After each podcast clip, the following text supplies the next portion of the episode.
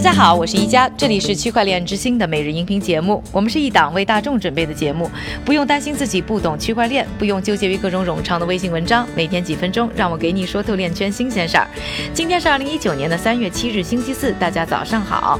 那看过我们纪录片《区块链之星》的朋友呢，可能还记得，在第四集的时候呢，我们有很大一部分的拍摄呢是在瑞士进行的。那包括呢以太坊基金会等一批呢区块链项目呢，都扎堆呢来到了监管态度相对比较。友好的这个中立国家瑞士，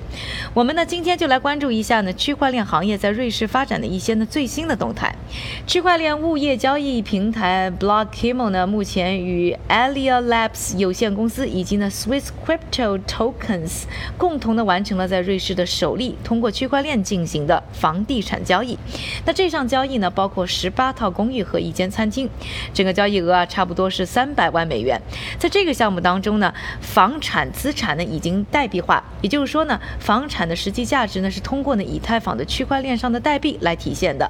在整个交易当中呢，Alia Labs 扮演的角色呢就是为交易中涉及的地产资产呢创建他们的数字地产 ID。这个 ID 背后呢会捆绑了相关的房产涉及的数据，确保呢每一个建筑呢有自己独特标识的同时，方便未来呢就这处房产啊做尽职调查等，简化呢房产交易当中的相关程序。要知道。呢，现在的房产交易市场的架构中呢，这块的成本呢可是非常巨大，而且耗时很长。而对房产进行代币化和数字化，未来呢还有的好处呢，就是能够发展的房产的众筹。这也是呢这一次项目的发起方之一，block HIMO 下一步的计划。而之前呢，美国等其他国家呢也已经有了类似的一些尝试。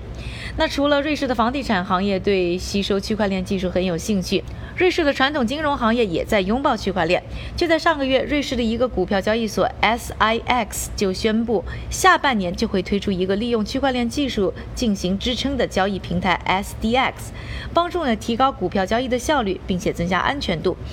SDX 呢，期待能够呢将股票交易的时间呢缩短两天，未来呢可以在几秒钟内呢就完成。而就在本周呢，SIX 呢又启动了一种呢以太坊衍生产品的交易，也算是啊全面在拥抱呢区块链。说完了瑞士在区块链产业方面的一些最新发展动态之后呢，下面的时间还是交给我们的韭菜哥，他将为大家呢带来一组呢链圈的最新快讯。好的，感谢一家的分享。我们今天呢先来看一组企业方面的消息。首先，日本五家银行日前联合推出了基于区块链的金融服务平台，而该平台提供的第一项服务电子送达业务将于今年四月正式面世。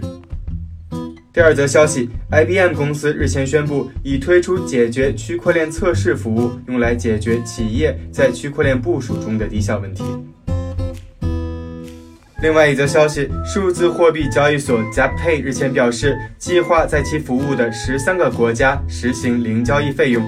该公司称啊，虽然百分之零点二五的交易费用看似微不足道，但是累计起来却可以大大的削减交易利润。我们再来看一则政府方面的消息，阿根廷政府表示将投资一些早期的区块链创业公司，为一些阿根廷区块链项目各投资五万美元。最后呢，我们再来看一则报告新闻。